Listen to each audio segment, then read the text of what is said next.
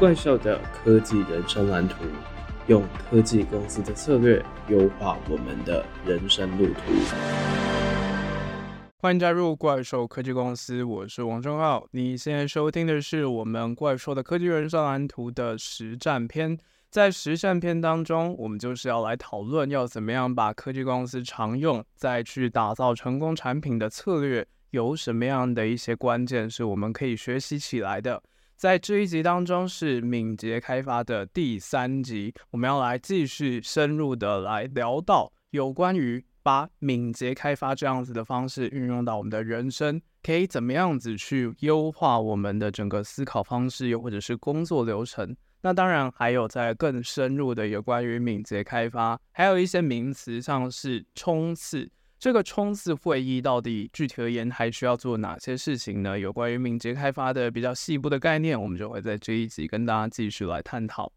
那当然讲到敏捷开发，无可避免的就是有 MVP 这样的概念嘛。那其实我们怪兽科技公司的节目也是在进行这样子 MVP 的概念。所以当然，如果你听了这集节目有什么样的感觉，又或者是说你对于这样子的方式有什么样的一些建议，都欢迎在我们 Apple Podcast 又或者是 Spotify 的地方留言告诉我们你对于现在节目的一些想法。那当然要鼓励的，当然也是非常的欢迎。那总之呢，怪兽科技公司也是非常希望透过 MVP 的方式去了解到大家的一些反馈。那回到我们今天的主题，今天我们要讲的第一个概念就是怎么样把产品开发当中的敏捷去套用到人生当中。其实要把敏捷这样子，我们从验证产品假说的方式换到人生当中，有一个非常重要的概念，就是其实我们的人生也像是产品一样，我们呢更是可以试着去打造我们的人生产品，并且验证自己到底喜不喜欢这样子的产品。那当然有几个小细节需要去注意到的，有五大重点。首先第一点，顾客痛点的部分。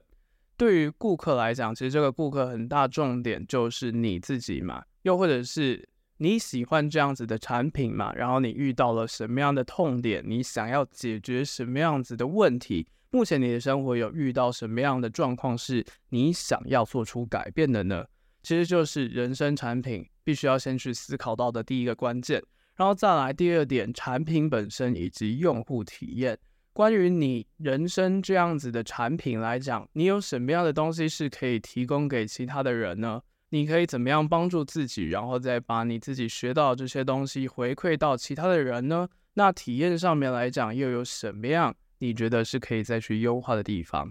在第三点，价值主张本身，对你来讲最重要的信念到底是什么呢？如果不知道怎么样去找信念，就请记得回去收听我们前导片再来。怪兽科技公司是一档非常需要从头开始去掌握整个脉络的节目，因为我们每一集都是有特别设计过，每集跟每集之间都是有一些关系的。那要怎么样子去找到信念呢？就请记得回去收听我们有关于信念相关的一些讨论，在前导片的部分。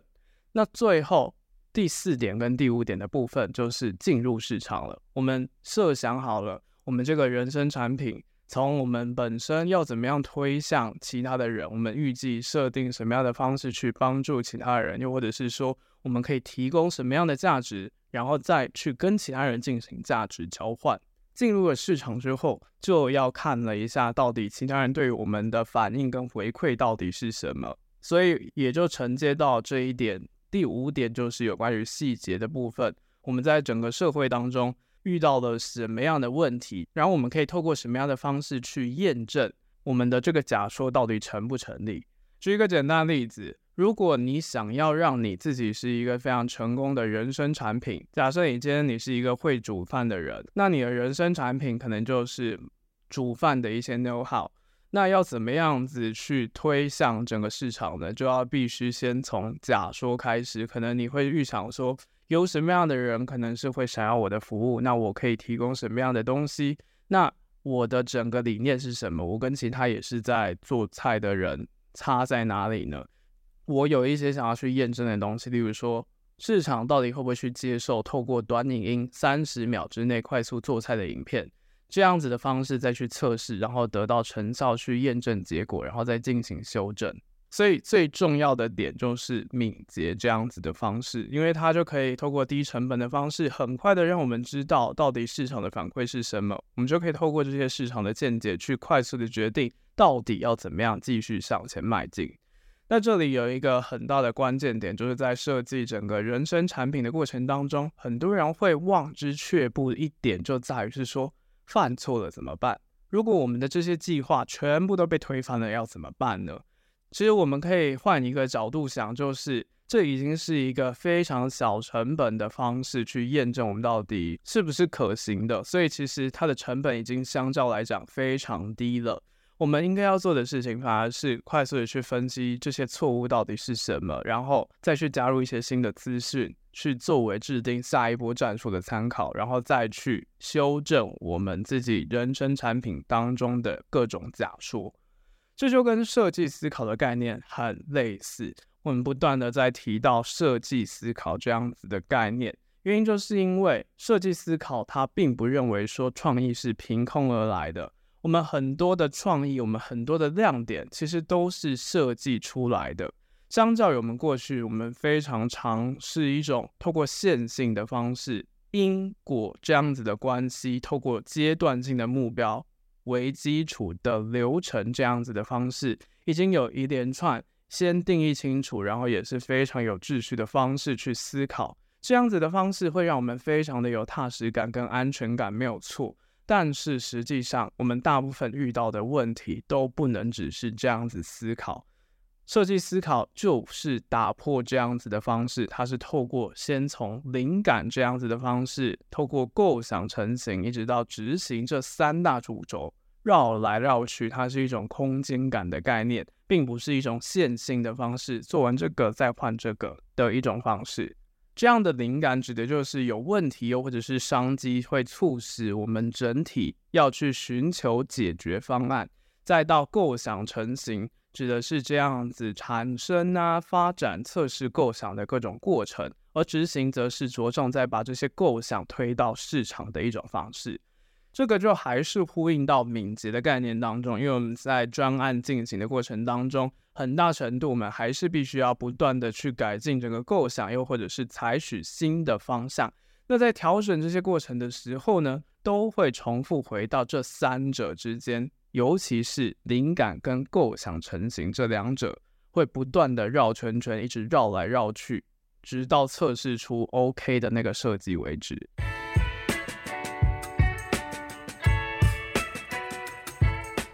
那敏捷开发还有什么样子的运用呢？其实我们可以想一件事情，它跟 networking 其实也是非常有关系的。因为 networking 除了缔结人脉这样子，可能我们跟别人交换名片这最基本的方式，也是最没有用的方式以外，networking 其实我们必须要领悟到的是，它的本质其实是价值交换。那要做到价值交换，我们势必其实就是要帮助别人，然后对方也可以感受到我可以提供他什么样的协助，那之后别人才有可能会帮你，这才是有效的 networking。所以很大的关键就在于必须要 get in touch，我们必须要保持联络的情况之下，会变成是说别人在想到有什么样的需求的时候，会想到你这样子的方式。那到底要怎么样去做好 networking 呢？这个用讲的非常的简单，大家可能也听过相关的一些原理。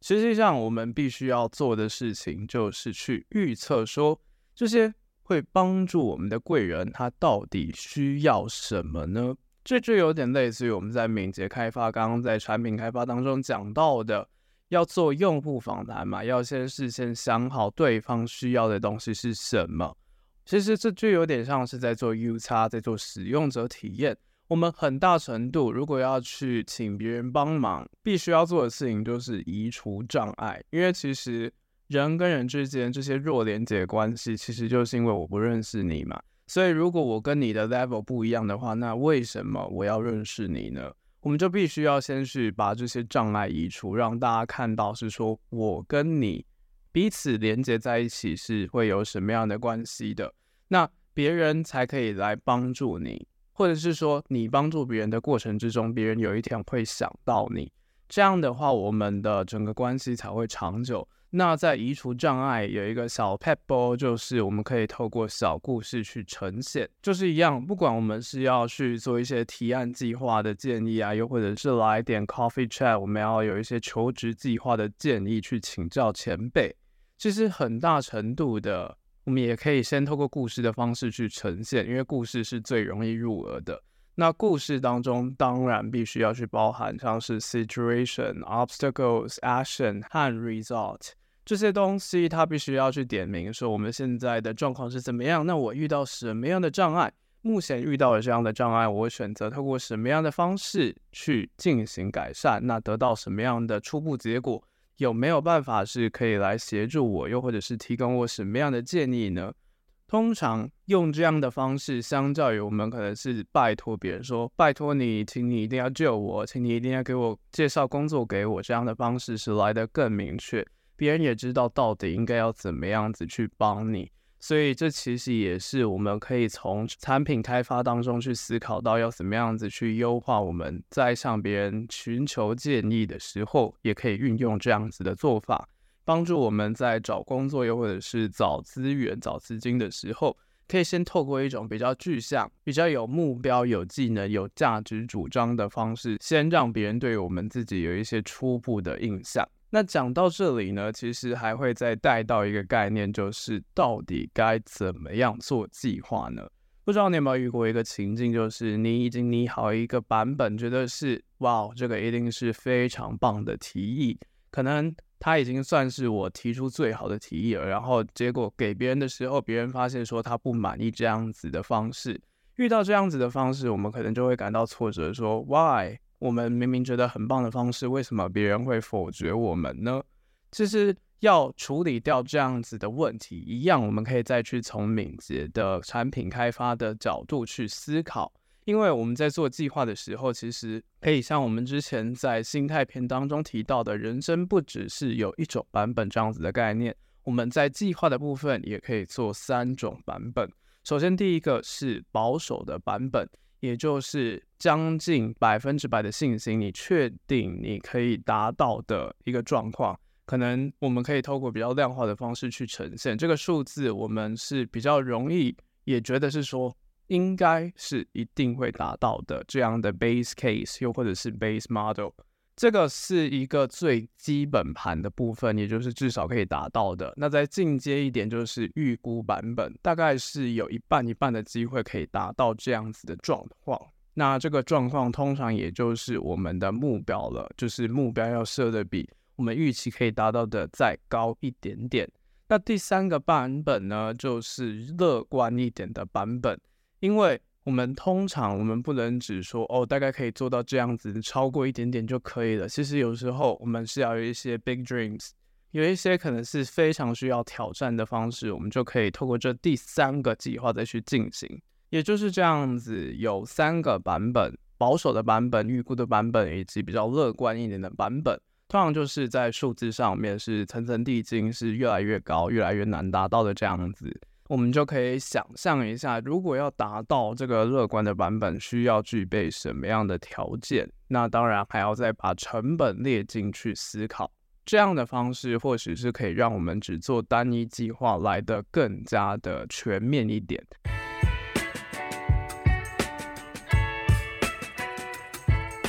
那讲完了人脉开发以及在整个计划的部分，要怎么样透过产品开发的方式去优化之后，接着我们来继续来讲到的是有关于在敏捷开发当中可能会出现的一些名词。首先呢，就是 Product Roadmap，我们会叫它产品蓝图，又或者是路线图。什么是产品蓝图呢？产品蓝图它其实就是一种指南针的概念，它提供给我们一种方向和清晰度的方式，去帮助整个团队决定整个优先次序到底是什么。又是一个关键点在于是说，这个产品蓝图跟不同的人沟通，其实是会长不一样的。有注意到吗？刚刚讲到的一个关键字是沟通，因为我们可能是跨部门合作，在敏捷开发的部分，那要跟不同的人沟通，当然。这个蓝图就会长稍微不一样一点。但是总之呢，它的大方向就是用户到底遇到了什么样的问题，那我们打算做些什么样的事情去解决掉问题。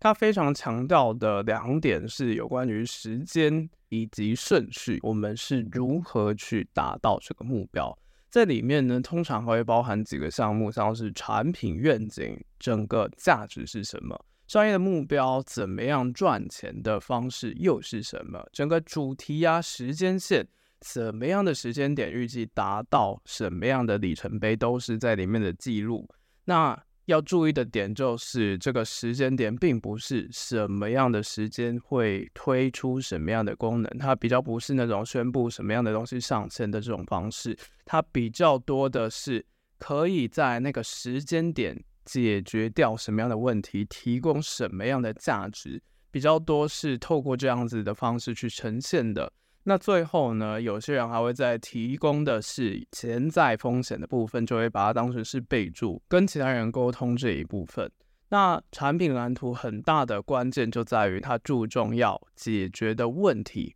，Why？到底为什么会有这样子的问题呢？So what？我们要做些什么样的事情去解决问题呢？它并不是像是代办清单又或者是功能清单，讲求 What？我们要做一些什么样的东西？它更加讲求的是最底层的逻辑，而且在每个阶段之间，它是必须要有些策略的，因为像是我们之前也有讲过的打 game 的这样的方式，解锁之后才会前往下一个阶段。这个策略就指的是我们到底要怎么做，还有什么样的事情得少做，去进行一些分类评估，包括像是有好处啊，对于内外部来讲有什么样的一些点。那这个东西又是要给谁用？都是要先去透过策略去做出一些评估。还有呢，为什么要先做 A 而不是先做 B？这个也是在策略当中必须要在蓝图的部分去明确的告诉大家整个指南到底是什么。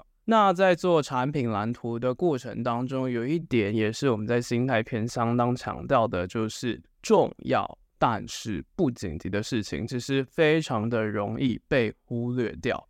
因为我们很多时候还是着重在处理紧急的事情。那这些重要但不紧急的事情，如果忽略的话，其实这样子就很容易跳过前面的 why 以及分析，直接去进入解决方案。这个就会延伸到后面有其他的问题，所以我们就可以发现，真的我们要把产品蓝图做得很理想是非常困难的一件事情。不过还是有要去进行前面 why 跟分析的一个必要性，因为没有正确去定位用户的问题之前就产出解决方案的话，在产品上线之后呢，还是没有办法解决使用者的真实问题，那这就等于是我们开发出了无效的产品。所以这个 why 还有产品的整个架构很重要，它可以简化，但是绝对不能省略。这一点也是我们在把这个产品开发的概念用在不管是工作又或者是人生当中，必须要去厘清的。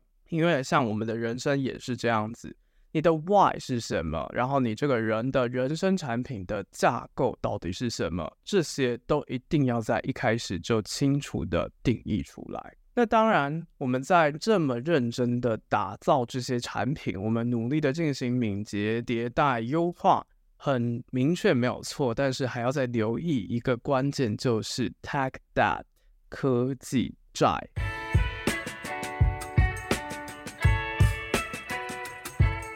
什么是科技债呢？科技债其实就定义来看，它就是因为我们快速必须要产出什么样的东西，所以我们有做出一些短期的技术决策。这些决策呢，可能会在未来导致我们必须要做更多的工作。如果我们没有把这个问题先解决的话，举个简单的企业案例，就像是 Twitter。Twitter 它在一开始新创阶段，它使用的是快速开发的方式，Ruby on Rails 这样的方式，虽然它是非常有效率的，但是随着用户越来越多，其实这样子一开始他们的代码可能是比较简略的方式，就会造成问题，他们就得重新写大部分的代码才能去提高性能。如果不把这个债还清的话呢，就会很恐怖。也就是说，我们可以透过敏捷快速的方式去完成不断的测试，这样的快速交付可以帮助团队获得市场的份额，又或者是短期的目标是可以被满足的。但是我们把眼光放长来看，这样的科技债其实必须要定期的偿还，因为它会增加整个维护的成本，以及可能会有一些风险在。这就有点类似于灰犀牛的概念，你不处理掉它的话，它真的就会爆掉。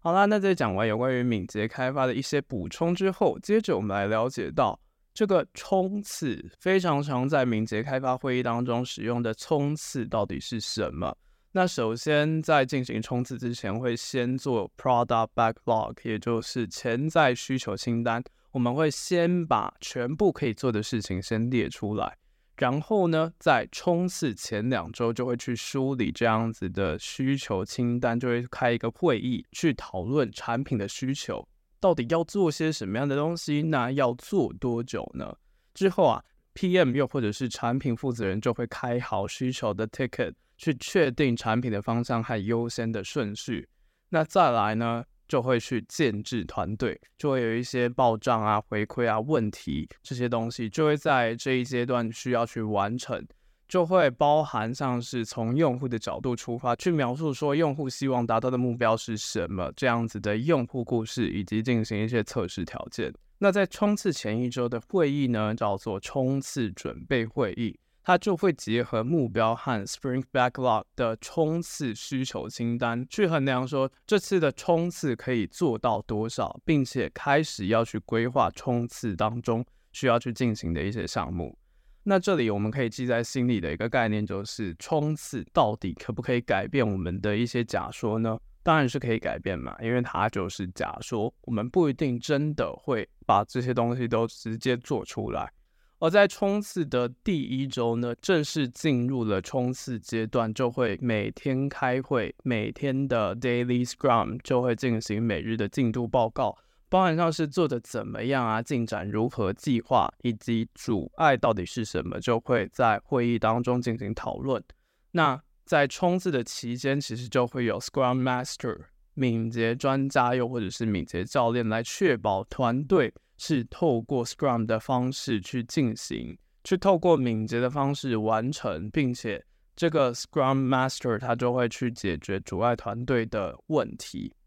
而这个冲刺呢，大概会进行两到四周，在大概是第二周之后呢，就会进行了 Sprint Review 冲刺的验收展示，就会进行 Demo 以及整个冲刺的回顾。还有去反省、检讨、改善目前的状况，到底遇到了什么样的问题？这个就是简单最基础版的冲刺以及整个敏捷会议的一个样子。从一开始整理整个需求清单，然后再来冲刺的准备，每天进行开会分享进展，最后再进行验收展示，反复的检讨改善，然后再回到原先的那样的循环。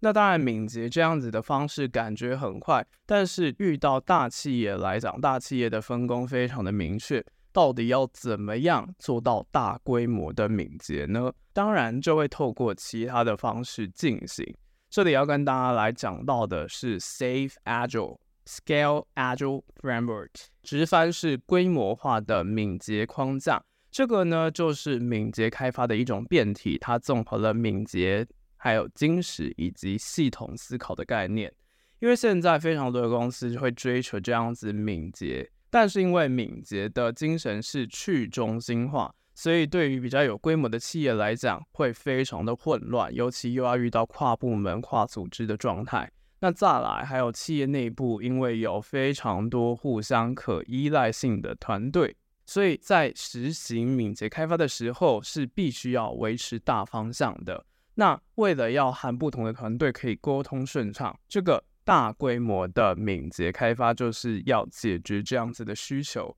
但是呢，这个真的是非常的复杂，所以我们在这里就简单的点到为止。我们可以记得的就是，如果是大规模的企业来讲，其实也是可以运用敏捷的。那它主要会分成三种层面，包含像是在投资组合 portfolio 的部分、计划 program 以及团队 team 的部分。那在最上面的投资组合呢，就会负责去定义以及去去了解到资金的组合形式，然后把它变成 epic。那每个 epic 呢，就可以是单独的敏捷火车，又或者是多台的敏捷火车这样子的组合去跑。那计划的部分呢，就会由 PM 去等待这些 backlog 被安排的计划，就会排序，然后把它变成 feature。也就是 PM 会去设计各种项目的愿景和方向是什么，然后设定完这些之后呢，再到团队第三层的部分，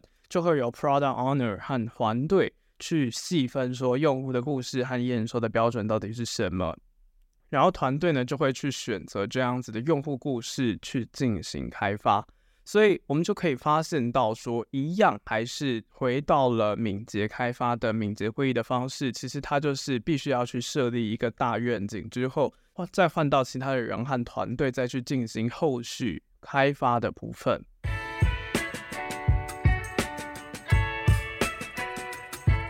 好啦，来到了我们产品开发的尾声，在这集当中，其实我们探讨了不少在产品开发上面可以使用的一些方式，来用在我们的职涯又或者是人生上面。最后呢，我们再以 Netflix 的案例去当做一个结尾，然后再帮大家进行一些简单的重点整理。我们在讲到 Netflix 的时候，其实很强调的就是它的自由与责任 （Freedom and Responsibility） 的文化。他就会去鼓励员工自主的决策，这个其实就跟敏捷的价值观是非常类似的，而且他们不依赖严格的敏捷框架，是允许团队去选择最适合他们的方法。所以透过这样子也是敏捷的方式，但是不拘泥于框架的形式，就鼓励了创新以及快速决策，而且也是 empower 员工的。但是呢，这样的自由还是必须要去思考到说，对于公司整体的方向到底是不是一致的，